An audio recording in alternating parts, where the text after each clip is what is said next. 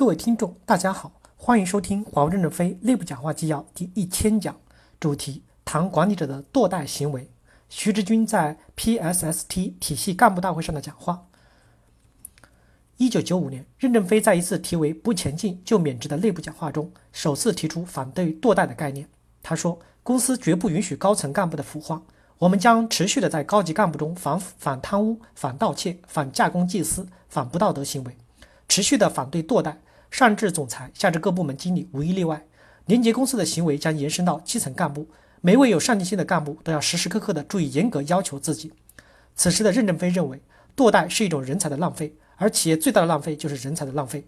二零一零年，任正非在年度市场工作会议上的讲话说，要杜绝腐败，堕代就是一种最广泛、最有害的腐败，人人皆有可能为之，不要以为与己无关，置公司于死地，就是这种成功以后的堕代。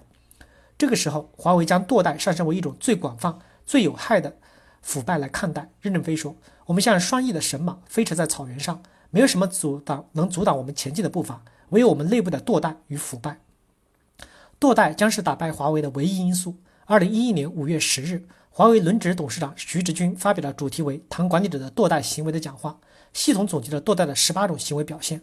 时隔八年，二零一九年十二月六日。任正非将该讲话内容以总裁办电子邮件的形式签发学习。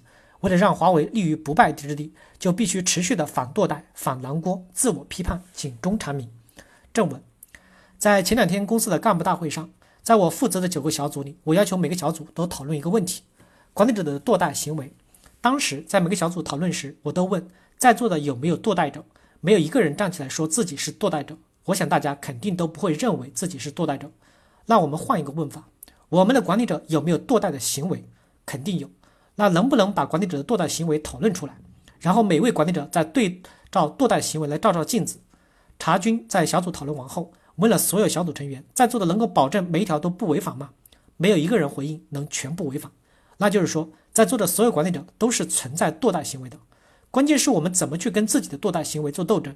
要通过不断的每日三省吾身，去把我们的堕代行为消灭掉。站在这个角度。我来回应今天 PSS 干部大会上讨论的管理者担责的问题。郭先郭老师跟何庭波是从正面来讲的管理者的担责，我就反过来讲。如果我们首先把堕代行为识别出来，再把这些行为消灭掉，那我们肯定就担责了。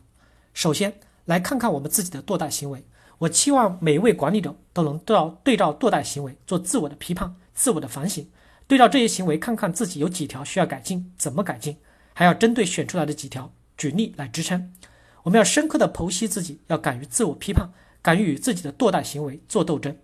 一安于现状，不思进取。安于现状，不思进取，应该只适用于我们的少数管理者，虽然不多，但肯定存在。对于管理者而言，你敢不敢于去挑战新的领域？敢不敢于去挑战新的难题？敢不敢于有所追求？如果是不敢的话，都是安于现状的表现，也是不思进取的表现。二明哲保真，怕得罪人。我们有的管理者什么事情心里都清楚，什么事情都讲得头头是道，但就是不敢站出来说话反馈问题，或者不敢去推动，怕得罪周边，怕得罪领导，还怕得罪下属。这样，在我们这么大的组织里，在流程还不健全的情况下，这种管理者怎么能推动解决问题？怎么能够担责？怎么能够持续的改进呢？感谢大家的收听，敬请期待下一讲内容。